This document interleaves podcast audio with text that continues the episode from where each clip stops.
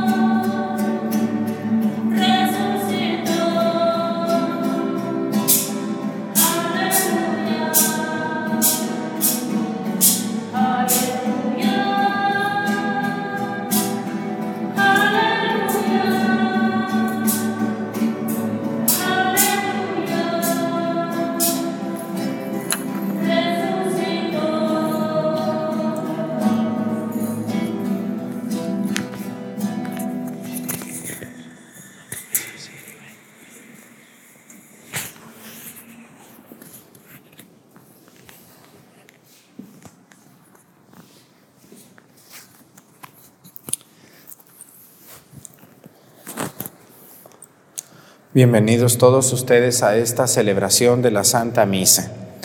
Vamos a pedir, como todos los días lo hacemos, por un país donde sabemos que ven la misa. Hay muchísima gente que, que siempre se encomienda a nuestras oraciones. Yo me quedo sorprendido de verdad de, de, de cuánta gente ve las misas. Quiero pedir hoy, vamos a pedir hoy por las islas de México y del mundo, Vamos a pedir por... ¿Se acuerdan algunas islas de México donde viva gente? Yo me acuerdo de Cozumel, de la isla Mujeres, de, de las Islas Marías. ¿Cuál otra isla se acuerdan ustedes? De México. Porque bueno, hay otros países que son islas, ¿no? Pero, pero ya pedimos por ellos, pero hay muchas otras islas pequeñitas en el mundo donde seguramente nos ven. Si alguna persona nos está viendo en alguna isla que no hemos pedido por esa isla, porque ya pedimos, por ejemplo, por, por todo el Caribe, pues son muchísimas islas, ya pedimos por esos países, pero nos faltarán algunas islitas por ahí en el, en el Caribe donde la gente nos ve. Y, en todo el mundo, ¿no? las islas, las personas que viven allí, vamos a pedir por ellos con mucho respeto y con mucho afecto. Le pedimos a Dios que los bendiga, hermanos, hasta donde ustedes se encuentren. Y vamos a pedir también hoy a Dios nuestro Señor por un oficio. Hoy quiero pedir por todos los militares y marinos, todos los que se dedican a cuidar eh, a un país, nuestros militares, nuestros marinos y todas las personas que trabajan en las guardias civiles del mundo. Todos los policías, los gendarmes, los capitanes, los generales, los marinos, los infantes, todos los que, y no me acuerdo todas las demás denominaciones, hermanos, pedimos por ustedes que Dios los bendiga en ese trabajo tan difícil de cuidar y de dar seguridad al pueblo. Le pedimos a Dios por ustedes. Bueno, pues iniciamos nuestra celebración en el nombre del Padre y del Hijo y del Espíritu Santo. La gracia de nuestro Señor Jesucristo, el amor del Padre y la comunión del Espíritu Santo esté con todos ustedes. Pidámosle perdón a Dios por todas nuestras faltas. Yo confieso ante Dios Todopoderoso, y ante ustedes, hermanos, que he pecado mucho de pensamiento, palabra, obra y omisión. Por mi culpa, por mi culpa, por mi grande culpa. Por eso ruego a Santa María, siempre Virgen, a los ángeles, a los santos y a ustedes, hermanos, que intercedan por mí ante Dios nuestro Señor. Dios Todopoderoso tenga misericordia de nosotros, perdone nuestros pecados y nos lleve a la vida eterna.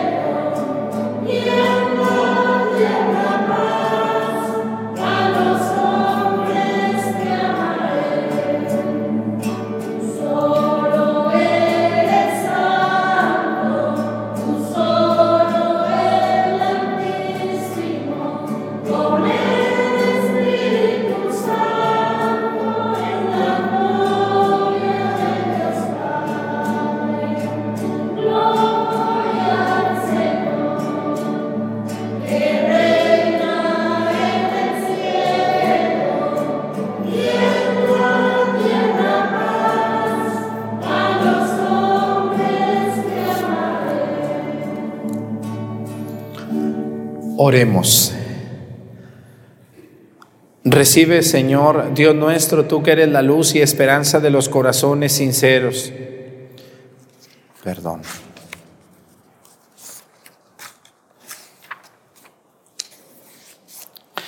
Oremos.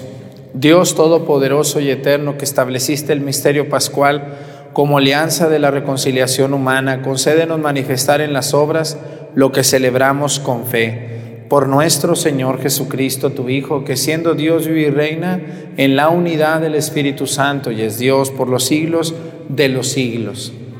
Siéntense, por favor.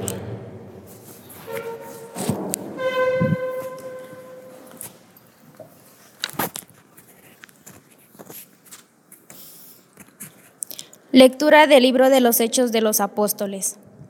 En aquellos días, mientras Pedro y Juan hablaban al pueblo, se presentaron los sacerdotes, el jefe de la guardia del templo y los saduceos, dignados porque los apóstoles enseñaban al pueblo y anunciaban la resurrección de los muertos por el poder de Jesús.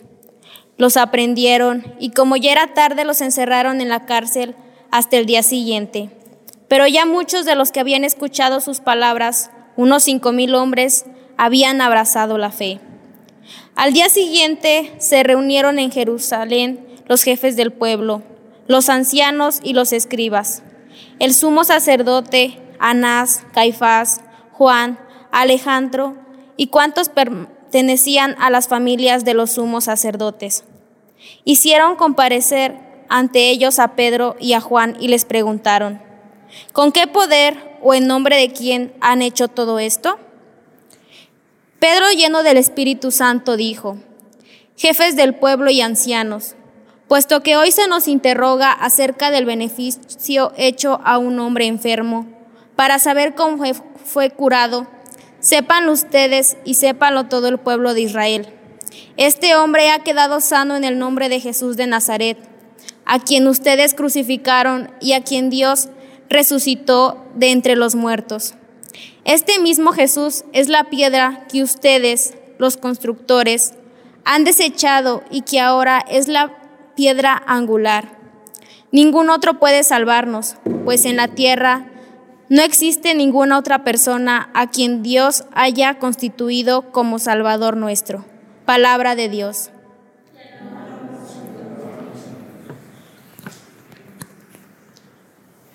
La piedra que desecharon los constructores es ahora la piedra angular, aleluya.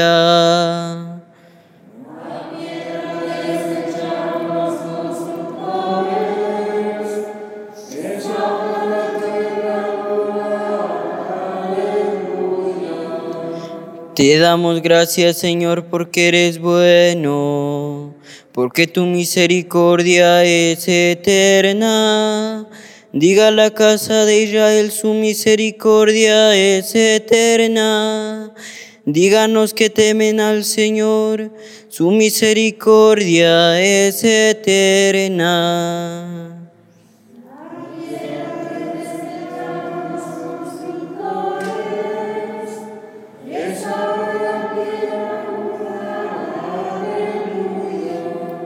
La piedra que desecharon los constructores es ahora la piedra angular. Esta es obra de la mano del Señor. Es un milagro patente. Este es el día del triunfo del Señor, día de júbilo y de gozo.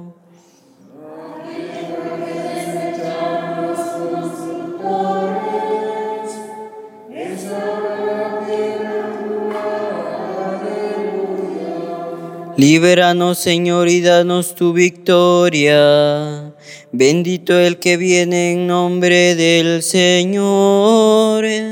Que Dios desde su templo nos bendiga.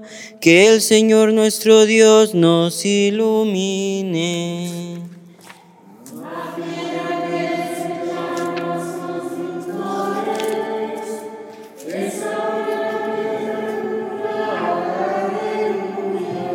Ofrezcan los cristianos ofrendas de alabanza, a gloria de la víctima propicia de la Pascua, Cordero sin pecado que a las ovejas salva, a Dios y a los culpables unió con nueva alianza, lucharon vida y muerte en singular batalla, y muerto el que es la vida, triunfante se levanta, que has visto de camino María en la mañana a mi Señor glorioso la tumba abandonada.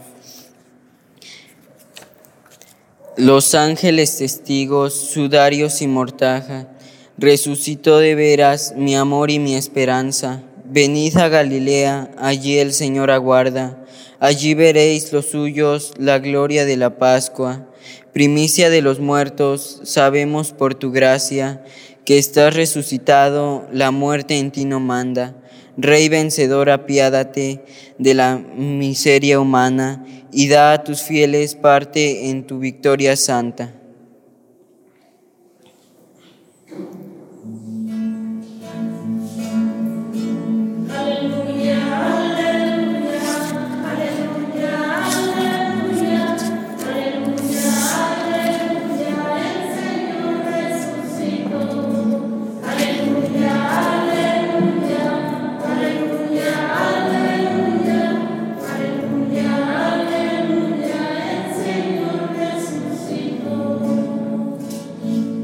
Este es el día de triunfo del Señor, día de júbilo y de gozo.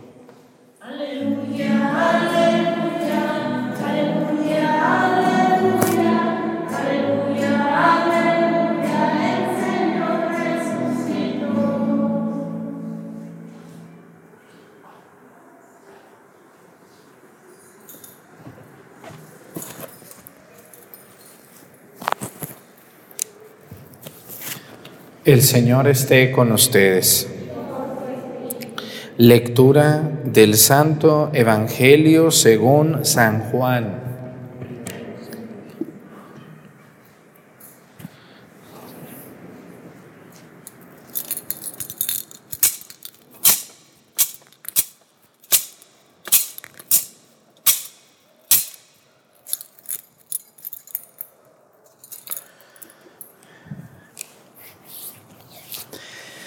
En aquel tiempo Jesús se le apareció otra vez a sus discípulos junto al lago de Tiberiades. Se les apareció de esta manera. Estaban juntos Simón, Pedro, Tomás llamado el gemelo, Natanael, el de Caná de Galilea, los hijos de Zebedeo y otros dos discípulos. Simón Pedro les dijo, voy a pescar. Ellos le respondieron, también nosotros vamos contigo. Salieron y se embarcaron, pero aquella noche no pescaron nada. Estaba amaneciendo cuando Jesús se apareció en la orilla, pero los discípulos no lo reconocieron. Jesús les dijo, muchachos, ¿han pescado algo? Ellos contestaron, no. Entonces les dijo, echen la red a la derecha de la barca y encontrarán peces. Así lo hicieron y luego ya no podían jalar la red por tantos pescados. Entonces el discípulo a quien amaba Jesús le dijo a Pedro, es el Señor. Tan pronto como Simón Pedro oyó decir que era el Señor, se anudó a la cintura la túnica, pues se la había quitado y se tiró al agua. Los otros discípulos llegaron en la barca arrastrando la red con los pescados, pues no distaban de tierra más de cien metros. Tan pronto como saltaron a tierra, vieron unas, unas brasas y sobre ellas un pescado y pan. Jesús les dijo, traigan algunos pescados de los que acaban de pescar. Entonces Simón Pedro subió a la barca y arrastró hasta la orilla la red repleta de pescados grandes. Eran 153 y a pesar de que eran tantos no se rompió la red. Luego le dijo, les dijo Jesús, vengan a almorzar. Y ninguno de los discípulos se atrevía a preguntarle, ¿quién eres? Porque ya sabían que era el Señor Jesús. Jesús se acercó, tomó el pan y se los dio, y también el pescado. Esta fue la tercera vez en que Jesús se apareció a sus discípulos después de resucitar de entre los muertos. Palabra del Señor. Siéntense, por favor. ¿Qué harían ustedes si una persona que hace ocho días fueron a llevar al panteón en su cajita de muerto, la ven platicar hoy aquí con ustedes como si nada? ¿Qué harían ustedes? ¿Qué impresión tendrían? Se murió doña Chana hace ocho días y la enterramos, yo le celebré su misa y resulta que estoy celebrando la misa y la veo entrar a misa y los empieza a saludar a todos ustedes. ¿Qué harían ustedes?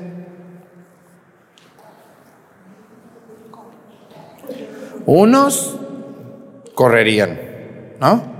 Otros hasta se desmayarían. Otros les daría gusto, porque a lo mejor habrá gente que, estimaba mucho a esa persona, ¿no? Pero, pero ¿qué harían en sí ustedes? Piénsenlo.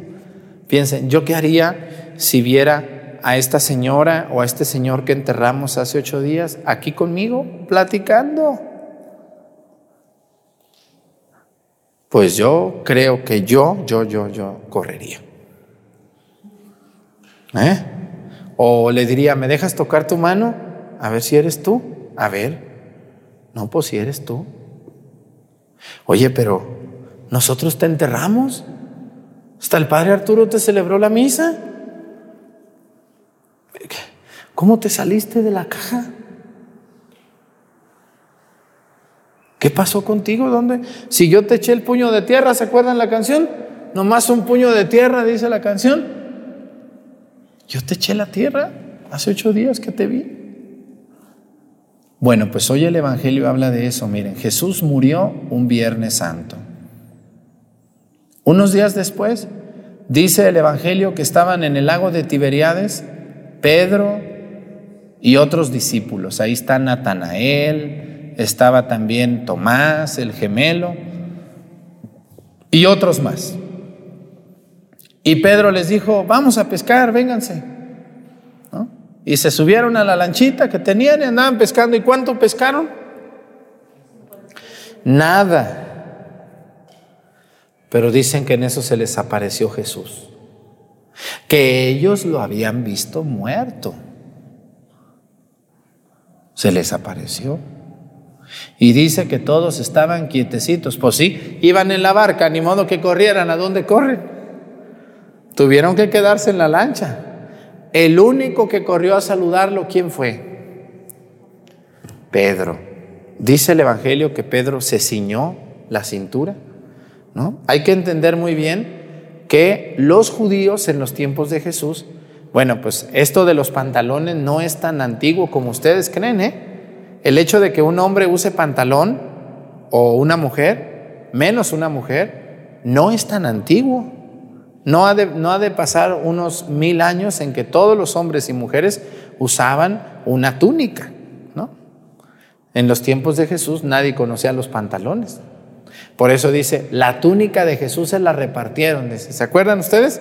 No traía pantalones nuestro Señor Jesucristo. Ninguna persona en ese tiempo usaba pantalones porque no se usaban, no los habían confeccionado todavía.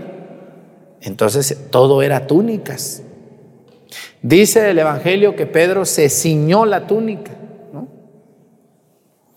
O sea, agarró como un cintito y aquí en medio se la puso para amarrar la túnica Y dice, y, aquí quiero hablar un poco también de esto de, del significado, ¿no? El otro día yo viendo los comentarios en una publicación que hacen mía, que toman pedacitos, toman pedacitos, una señora me dijo, ese viejo con aguas, con aguas, o sea, yo, que traigo aguas. Bueno, pues sí traigo, pero es una túnica, no son aguas, señora. Usted, por favor, vea el diccionario de la Real Academia Española y distinga entre túnica y naguas, que es diferente. Pero pues el chiste es molestar, ¿no? Y, a veces lo logran. Pedro traía túnica, como todos los apóstoles, no usaban pantalón, como tampoco Jesús usó pantalón. Entonces dice el Evangelio, fíjense nomás, dice, entonces el discípulo a quien amaba Jesús le dijo a Pedro, es el Señor. Tan pronto como Simón Pedro oyó decir que era el Señor, se anudó a la cintura la túnica, pues se la había quitado, y se tiró al agua. Yo les vuelvo a decir y les vuelvo a preguntar, ¿ustedes por qué creen que Jesús nombró a Pedro como el primer papa de la iglesia? ¿Qué tenía Pedro? Que no tuviera Juan, Natanael, el otro Simón, Tomás, Felipe. Ustedes tanto que quieren a San Judas Tadeo y Jesús no lo escogió como el primer papa. ¿Verdad que no? Y lo quieren tanto. Ay, San Juditas de mi vida. Ay, San Juditas. Pero Jesús escogió a Pedro. ¿Por qué lo escogió? ¿Qué tenía Pedro? No era perfecto. Pedro lo negó a Jesús tres veces. Pues el miedo humano que, tenemos todos, ¿no? el salvar el pellejo, los errores, las imprudencias que a veces cometemos con nuestra boca. Pero Jesús, yo estoy seguro y yo espero algún día cuando pueda preguntarle a Jesús, una de las preguntas que tengo es eso, Señor, ¿por qué escogiste a Pedro para ser el primer papa de la Iglesia Católica? Aunque algunos que ven la misa no son católicos y me van a echar hasta por debajo de la lengua. ¿Por qué? ¿Por qué lo escogiste a Pedro? Porque Pedro fuera, fue un hombre aventado, valiente, atrabancado y sobre todo apasionado por la causa de Cristo. Hay muchas muestras de esto. Y hoy sale otra muestra, ¿no? Era la madrugada y cuando, cuando Juan, Juan Evangelista le dijo, es el Señor, Pedro se ciñó a la cintura y se aventó al agua, aunque hubiera los cocodrilos o lo que hubiera, vámonos, yo voy a saludar al maestro. Fíjense nomás. ¿Y Juan Evangelista se aventó al agua o no se aventó? No, dijo yo, aquí me estoy, sentadito. Como hoy tenemos tantos católicos sentaditos que no se avientan a nada a nada. No son ni catequistas, ni ministros, ni lectores, ni colectores, ni servidores, ni nada. ni a misa quieren ir. Uh, menos van a andar barriendo o ayudando. Hoy tenemos muchos católicos sentados y uno que otro acostado, roncando, rascándose la barriga. Que no, no sirve para nada en cuanto a las cosas de Dios. Para nada. ¿Y qué creen ustedes? Que son la mayoría, ¿eh? Son la mayoría de los católicos. Tenemos mucho católico dormido. Yo tengo mucha gente que ve la misa y luego me dice, ay, cómo me gustan las misas, Padre Arturo. Pero no cambia doña Chana. No cambia don Chencho. Nomás le gustan las misas del Padre Arturo, pero seguimos siendo el mismo compañero desde hace tres años que me estás viendo y nomás naranjas dulces, no cambias nada, sigue siendo igual no te acomides a nada. Sin embargo, hay otros que sí, hemos logrado que cambien y eso es lo que a mí me motiva. Hay mucha gente que empezó viendo estas misas que ahora sirve a los demás, que ahora va a misa con alegría, que ahora se anotó en su parroquia para servir. Ese es mi trabajo, despertar a todos esos que están roncando como católicos y convertirlos, si no en lo que hizo Pedro, 100 personas un poco más apasionadas y entregadas por las causas de Cristo. Las personas, yo les he dicho, les decía hace unos días en misa, ¿quiénes son las personas que cambian al mundo? Tres personas. Los locos, para bien.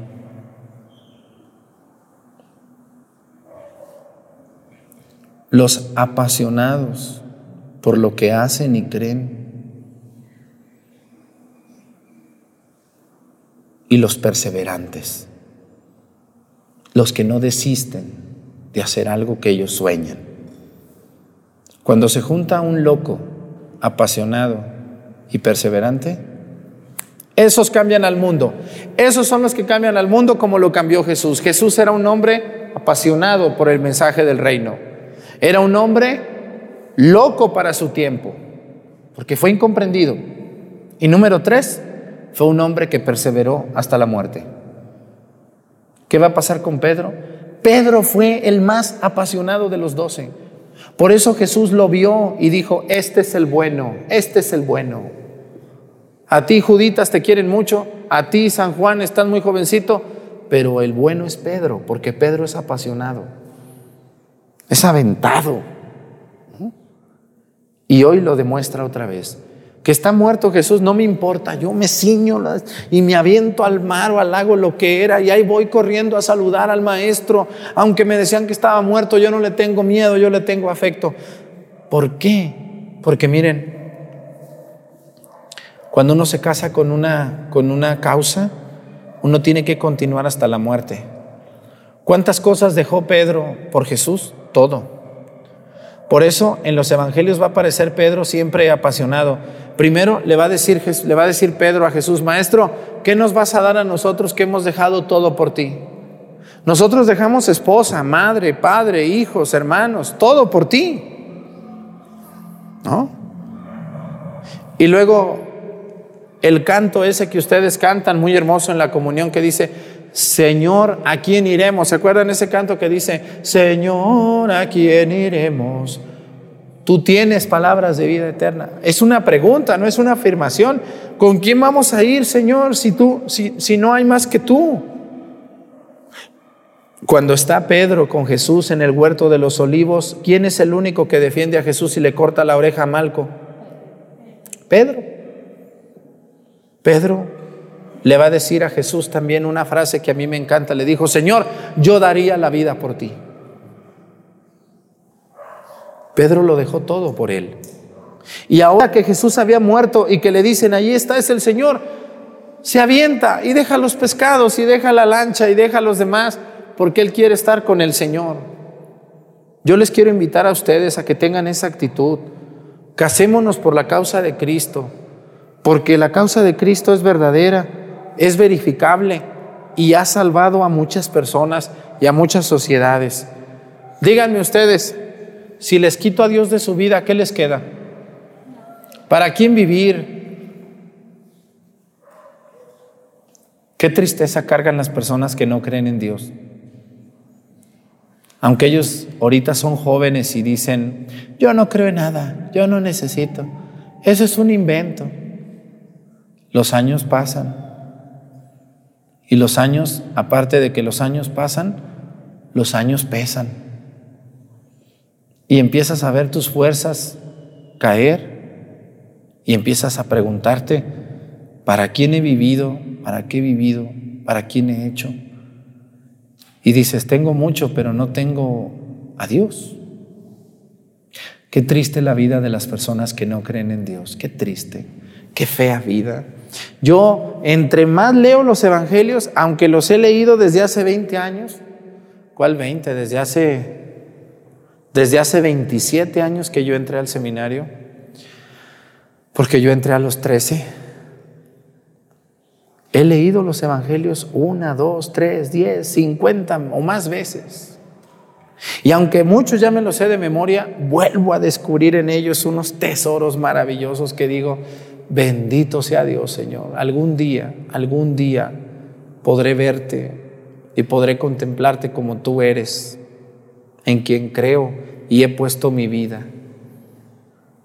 Pero las personas que no conocen a Dios, me pregunto yo, qué feo.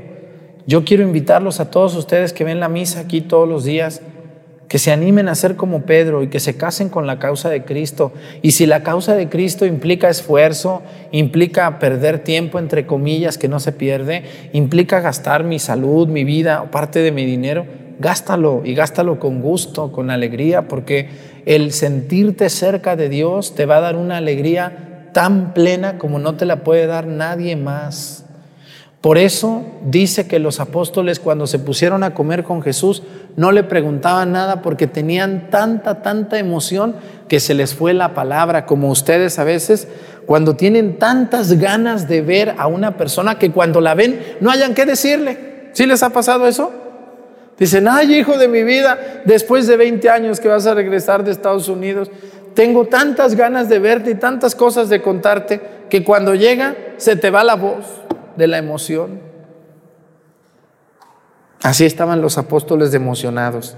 Ellos durante tres años estuvieron con Él, comieron con Él, lo escucharon, lo vieron, vieron cómo sufrió y, cuando murió ellos estaban tristes, decían, tanto tiempo invertido, tanto esfuerzo, tantas ganas, y ahora qué va a pasar? Y, ahora pasó. Y imagínense los, los apóstoles viendo a Jesús vivo.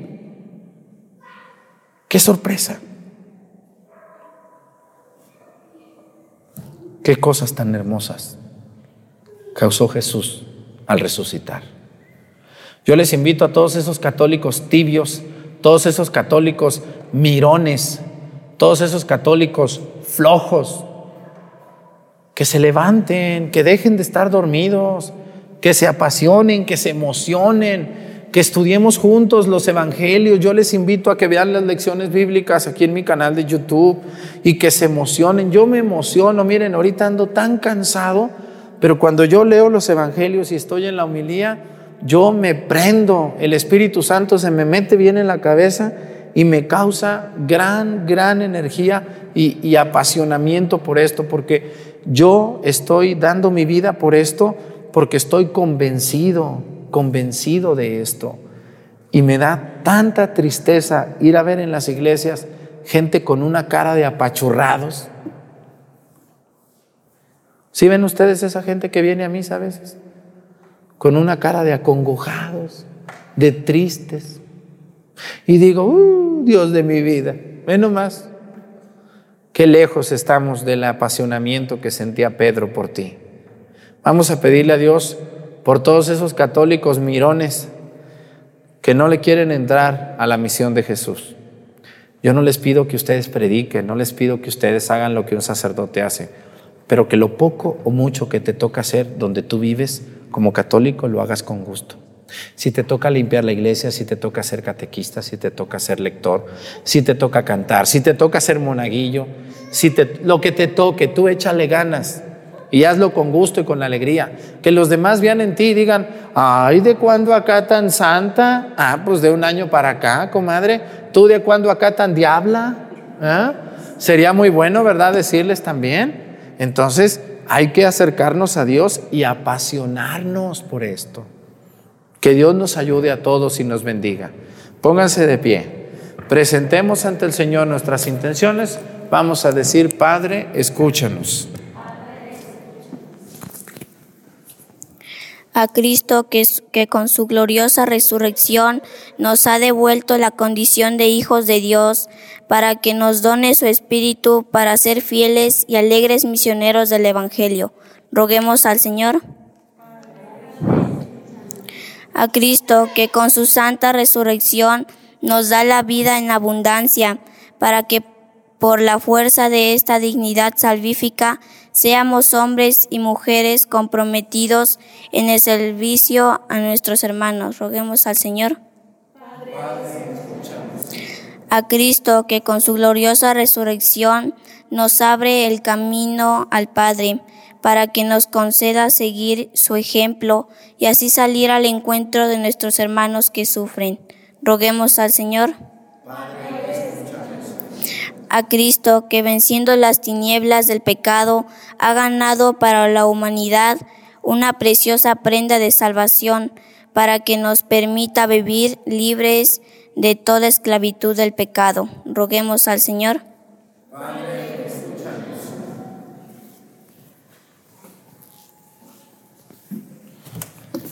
Vamos a pedir por todos los católicos dormidos, todos los católicos que están sentados sin hacer nada, para la gloria de Dios. Que Dios los ayude y los despierte de ese sueño arrullador que tienen. Por Jesucristo nuestro Señor, siéntense por favor.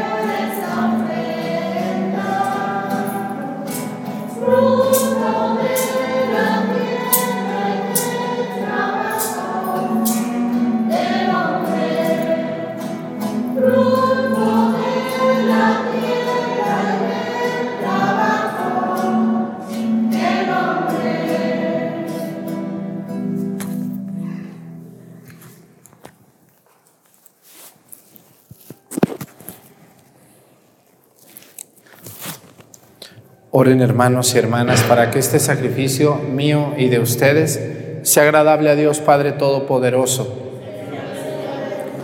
Este sacrificio para la alabanza y gloria de su nombre, para nuestro bien y de toda su santa iglesia. El Señor realiza bondadoso en nosotros el intercambio de este sacrificio pascual para que pasemos de los afectos terrenos al deseo de los bienes del cielo. Por Jesucristo nuestro Señor. El Señor esté con ustedes. Levantemos el corazón. Demos gracias al Señor nuestro Dios. En verdad es justo y necesario. Es nuestro deber y salvación glorificarte siempre, Señor, pero más que nunca en este día en que Cristo nuestra Pascua fue inmolado, porque Él es el verdadero Cordero que quita el pecado del mundo. Muriendo destruyó nuestra muerte y resucitando restauró la vida. Por eso, con esta efusión del gozo pascual el mundo entero se desborda de alegría. Y también los coros celestiales, los ángeles y los arcángeles cantan sin cesar el himno de tu gloria.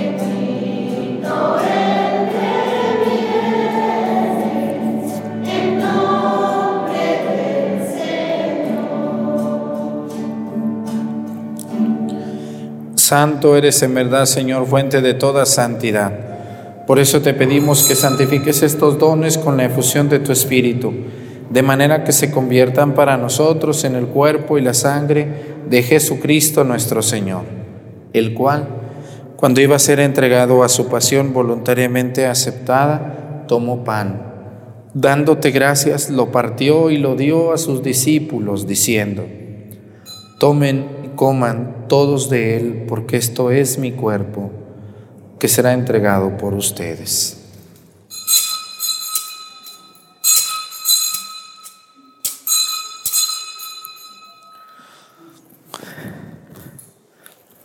Del mismo modo, acabada la cena, tomó el cáliz y dándote gracias de nuevo, lo pasó a sus discípulos, diciendo, Tomen y beban todos de él, porque este es el cáliz de mi sangre sangre de la alianza nueva y eterna que será derramada por ustedes y por muchos para el perdón de los pecados. Hagan esto en conmemoración mía.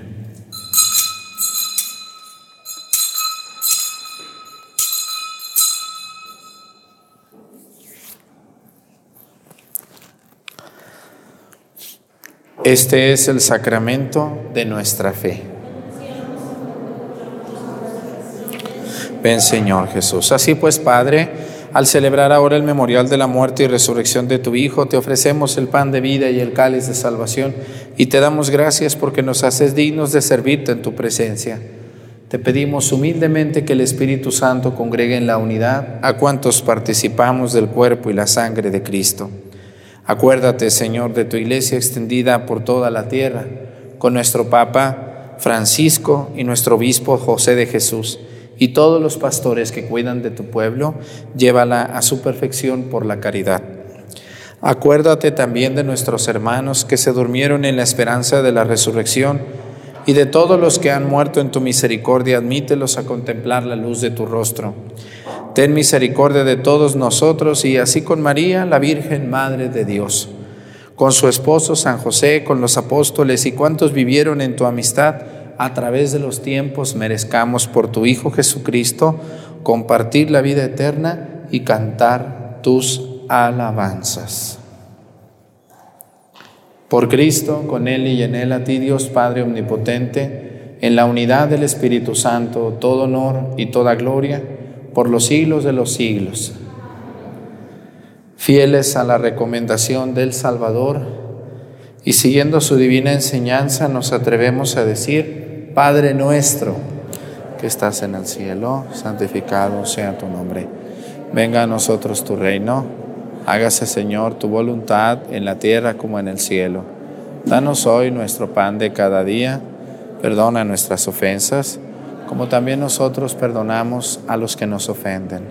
No nos dejes caer en la tentación y líbranos del mal. Líbranos de todos los males, Señor, y concédenos la paz en nuestros días para que ayudados por tu misericordia vivamos siempre libres de pecado y protegidos de toda perturbación, mientras esperamos la gloriosa venida de nuestro Salvador Jesucristo. Señor Jesucristo, que dijiste a tus apóstoles, la paz les dejo, mi paz les doy. No tengas en cuenta nuestros pecados, sino la fe de tu iglesia, y conforme a tu palabra, concédele la paz y la unidad. Tú que vives y reinas, por los siglos de los siglos. Que la paz del Señor esté con ustedes. Vamos a darnos con nuestra cabeza un saludo de paz.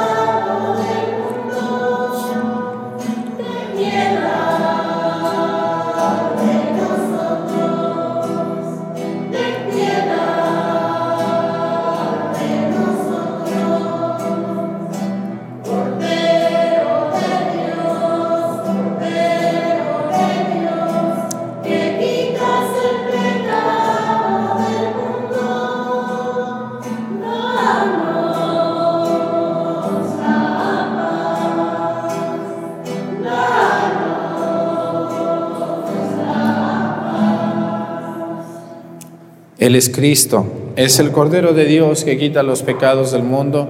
Dichosos los invitados a la cena del Señor. Que entres en mi casa, pero una palabra tuya bastará para sanarme.